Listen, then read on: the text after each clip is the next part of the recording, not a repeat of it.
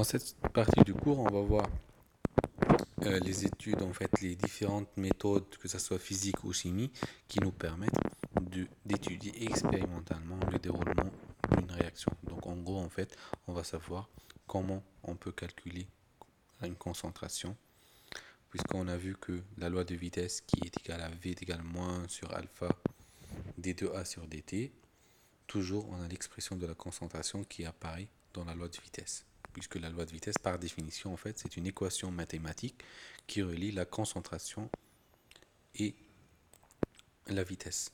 Donc, pour pouvoir calculer une vitesse de réaction, évidemment, il nous faut la variation de la concentration en fonction du temps, comme on a vu dans tous les cas. Donc, cette concentration, à un moment, il faut la calculer. Et pour la calculer, on va, je vais vous montrer les différentes méthodes de calculer d'une concentration. Donc, il va exister plusieurs méthodes. Donc pour clôturer ce chapitre de cinétique chimie, il nous faut de voir les méthodes nécessaires pour calculer l'ordre d'une réaction. Donc pour pouvoir calculer l'ordre, donc puisque V est égal à K fois A à la puissance P fois B à la puissance Q, donc pour pouvoir calculer P et Q, donc ainsi que la vitesse, il nous faut calculer les concentrations.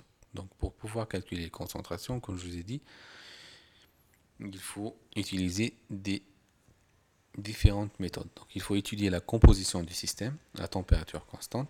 Pour cela, il existe plusieurs méthodes en fonction d'un élément, des éléments constitutifs de la réaction, ainsi que la rapidité de la réaction. Donc, en fonction des éléments qui sont présents, que ce soit des ions, des atomes ou des molécules, en fonction de, la vitesse de réaction qui est, qui est plus lente ou plus rapide, on va adapter ou choisir la bonne méthode, que ce soit chimique ou physique pour calculer la concentration en fonction du temps.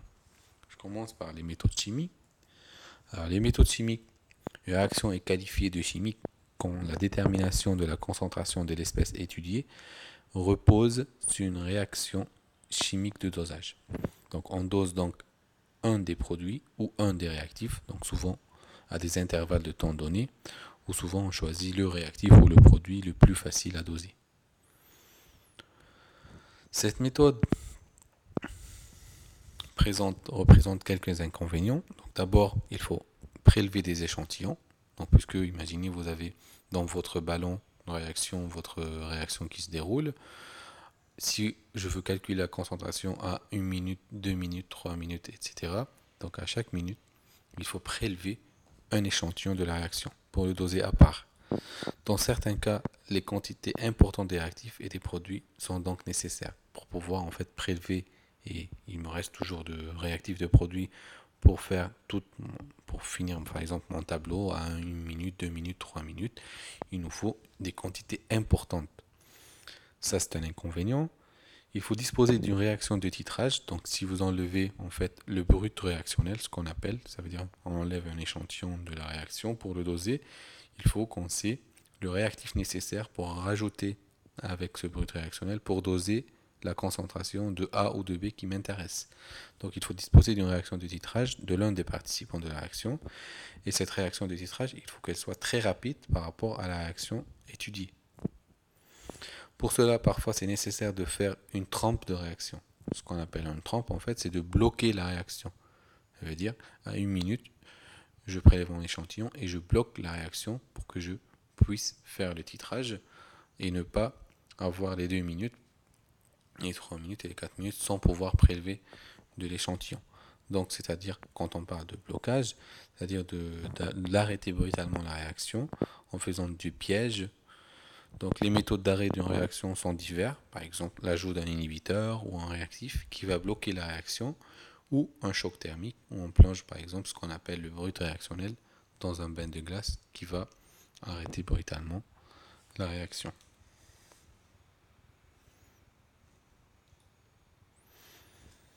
Les deuxièmes méthodes, c'est les méthodes physiques. Par définition, dans le cas des méthodes physiques, en fait, c'est la concentration de l'espèce étudiée est déterminée à partir de la mesure d'un paramètre physique, que ce soit la pression ou euh, optique, mécanique ou électrique. Donc, par rapport aux méthodes chimiques, les méthodes physiques, ils représentent vachement beaucoup d'avantages par rapport aux méthodes chimiques. parmi ces avantages, en fait, le premier avantage, c'est qu'il permet, ces méthodes permettent de mesurer en continu son arrêt de la réaction. Ça veut dire, sans, on n'est pas besoin à arrêter la réaction à chaque minute ou chaque deux minutes, ça dépend de l'intervalle de temps que vous voulez le faire, et de prélever l'échantillon. Donc on peut faire des mesures en continu. La sensibilité en fonction de l'appareil étudié et du paramètre que vous cherchez, la sensibilité est souvent très élevée par rapport aux méthodes chimiques. Donc c'est un avantage, ça veut dire on peut doser même des faibles, des très faibles concentrations de réactifs. Et ben, donc parmi les avantages en fait, on peut doser même des l'ordre de microgrammes des réactifs. On ne perturbe pas le système réactionnel puisque on n'est pas obligé à arrêter la réaction pour pouvoir prélever un brut réactionnel. La réaction se fait en continu et certaines de ces méthodes permettent de suivre l'évolution de réactions qui sont très rapides.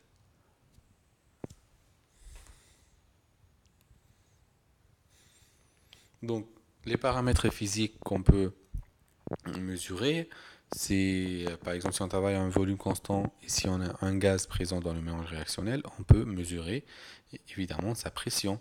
Donc on peut suivre l'évolution de la pression au cours de la réaction. Dans ce cas-là, le paramètre mesuré, ce n'est pas une concentration, mais c'est une pression. Bon, on enregistre la pression en fonction du temps.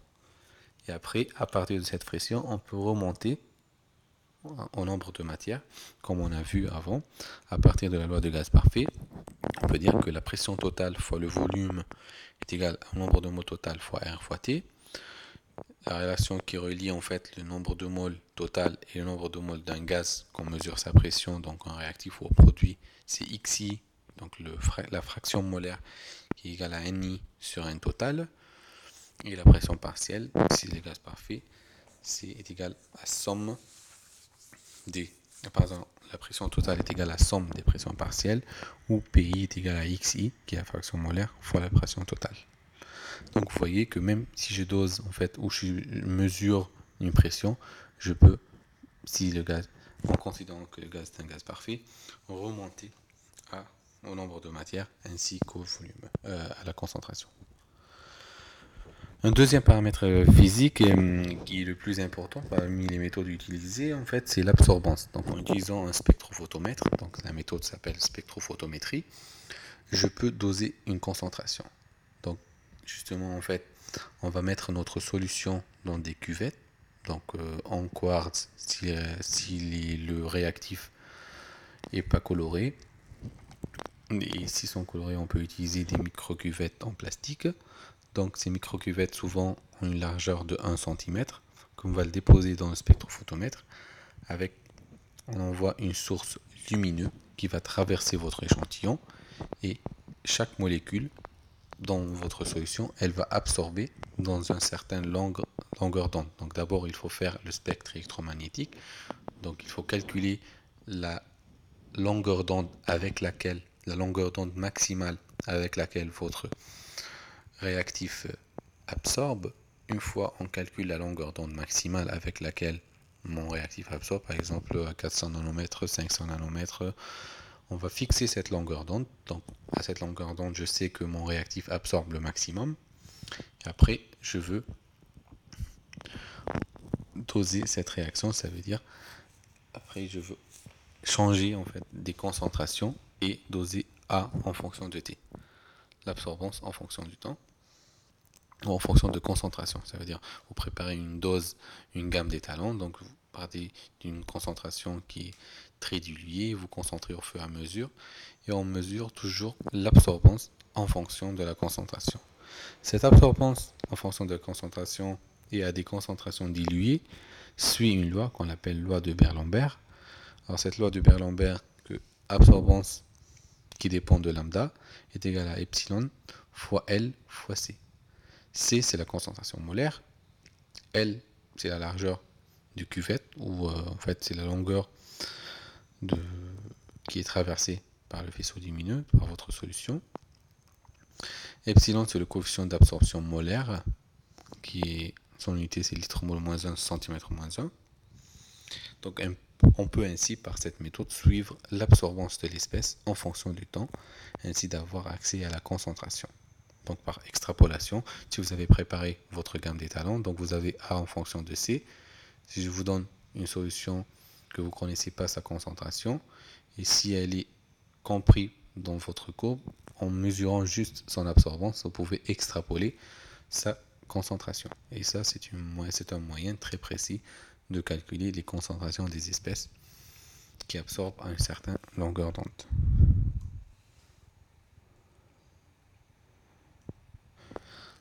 Donc, la dernière partie de ce cours, c'est la détermination des ordres partiels. Donc, ça va être euh, une partie en fait qu'on va le traiter en présentiel sous forme des exercices qui, va assimiler l'ensemble de ce cours.